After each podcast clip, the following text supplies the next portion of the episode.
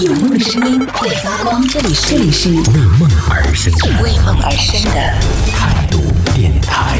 态度电台。这里是为梦而生的态度电台，我是小皮。之前也是去旅游的时候，到了一个很小的一个国家，叫做斯洛伐克。它在那个捷克的边上。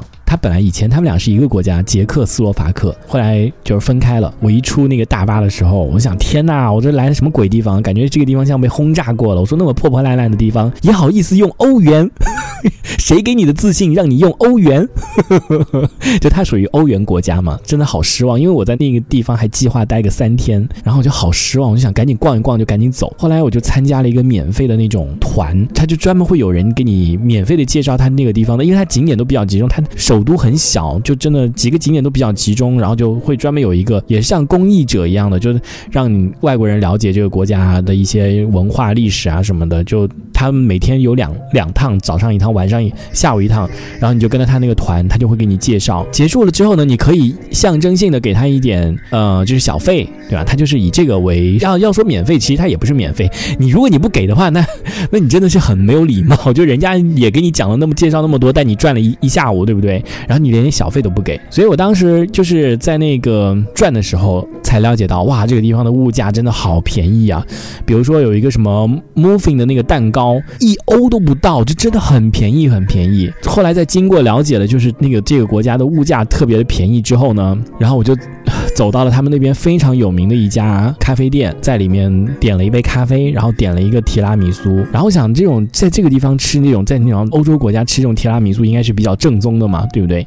而且他那个咖啡店是一八九几年就开了，就真的历史很悠久哎。然后那个咖啡就很小一杯，其实可能它就是浓缩咖啡嘛，就也就比较苦。但是那个提拉米苏，我第一次吃到的时候，我才震惊了。我说天哪，我说这才是真正的提拉米苏，才知道原来这里面是有酒的。就我以前知道，可能里面是它的配方，可能是有酒，有那个朗姆酒。可是你现在随便去吃一家提拉米苏，它你几乎是吃不出它里面有酒的味道的。它里面可能会，比如说。他给你那种烘焙的方子里面，他会告诉你这里面可能要加多少毫升的朗姆酒，但是吃那个提拉米苏的时候，你就完全你根本就吃不到有任何丁点的那个朗姆酒的味道，它可能就感觉像是他告诉你加，你可能就加。加了，但是没有任何意义的那种，你知道吗？所以我当时在那边一吃那个提拉米苏的时候，我说天哪，这个蛋糕里面居然有酒的味道，真的是第一次吃到了，居然有那个朗姆酒的味道，所以我才知道原来真正的提拉米苏是这个样子的，就是因为他那边物价很低，所以就在那边。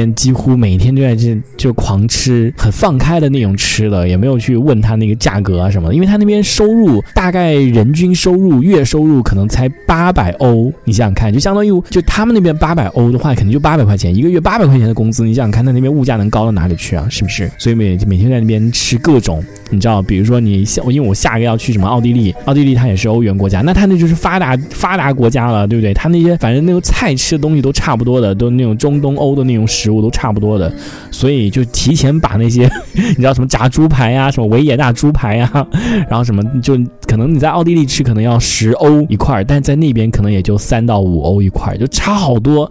所以你就提前把那些 正宗的东西，先在先在这种便宜的地方给吃。当时去的时候觉得好失望啊，这个地方就破到处都是破破烂烂的。